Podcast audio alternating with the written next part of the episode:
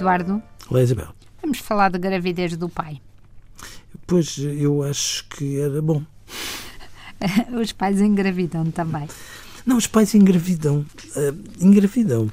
Engravidam exatamente como os mães, como deu conta, eu de repente até hesitei, porque pensei, oh meu Deus, agora é que vão ser os comentários. Por dentro, eh, engravidam exatamente como as mães, têm os mesmos choques diante de uma gravidez, muitas vezes não dão logo pulos de contentamento, podem não o manifestar da mesma forma, admito que não, fazem contas de cabeça em relação àquilo que uma gravidez lhes traz, ou às vezes também que lhes tira, da mesma forma como as mães não engravidam logo quando um bebê chega ao útero da mãe, às vezes estão ali para algum tempo, para se adaptarem àquela realidade e para aceitarem e para se envolverem com ela. Mas às vezes engravidam muito tempo antes da própria mãe, engravidam na cabeça em relação àquele bebê e passam por dores das mais diversas. Claro que as dores do parto não são exatamente iguais, mas não deixam de as ter, etc, etc, etc.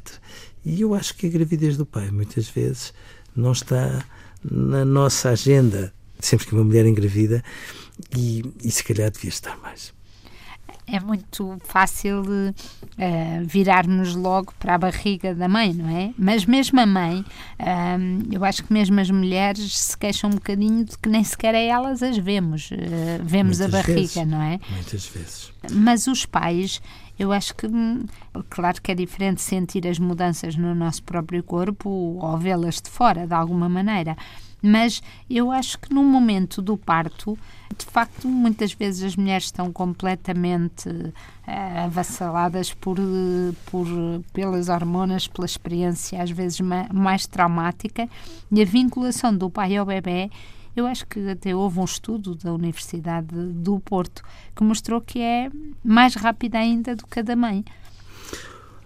Isabel, o, lugar do pai no, no, trabalho de parto não, não é assim tão considerado quanto isso. Às vezes os pais não ajudam, é verdade, mas as equipas também não dão o empurrãozinho que deviam dar. Mas durante a gravidez, o lugar do pai no, na gravidez é um lugar completamente lateral. Em primeiro lugar, porque as entidades patronais nem sequer permitem que o pai assuma a gravidez como uma consulta à qual ele deve estar. Em segundo lugar, as consultas de gravidez com o pai tomam o pai como se de facto fosse uma entidade muito secundária. Na verdade, a ecografia não se faz uh, na cabeça do pai e todos os procedimentos que implicam uma consulta obstétrica com o pai lá não são tão fáceis assim para o pai. Uh, a maneira como o pai é chamado para a legitimidade de se envolver uh, após o bebê nascer não, não é assim tão grande e, portanto, o pai, a determinada altura, a partir de, de, do momento em que existe um bebê no meio de uma relação, muitos pais e muitas mães não sabem como trazer o pai para a relação e o pai às vezes parece ali pedir desculpa por existir uh, de uma forma que não contribui para que a relação de casal saia melhor e às vezes não contribui para que ele uh, tenha o papel que tem que ter uh, na gravidez de um filho seu. Mas eh, e que papel é que, é que o que é que se pode fazer para, para ajudar a que isso aconteça? Oh, Isabel, que o direito do trabalho permita que os pais quase obrigatoriamente estejam nas consultas de obstetrícia, que as consultas de obstetrícia não sejam só uma consulta uh, de rotina, percebendo se o bebê está bem, se tem as medidas certas, etc.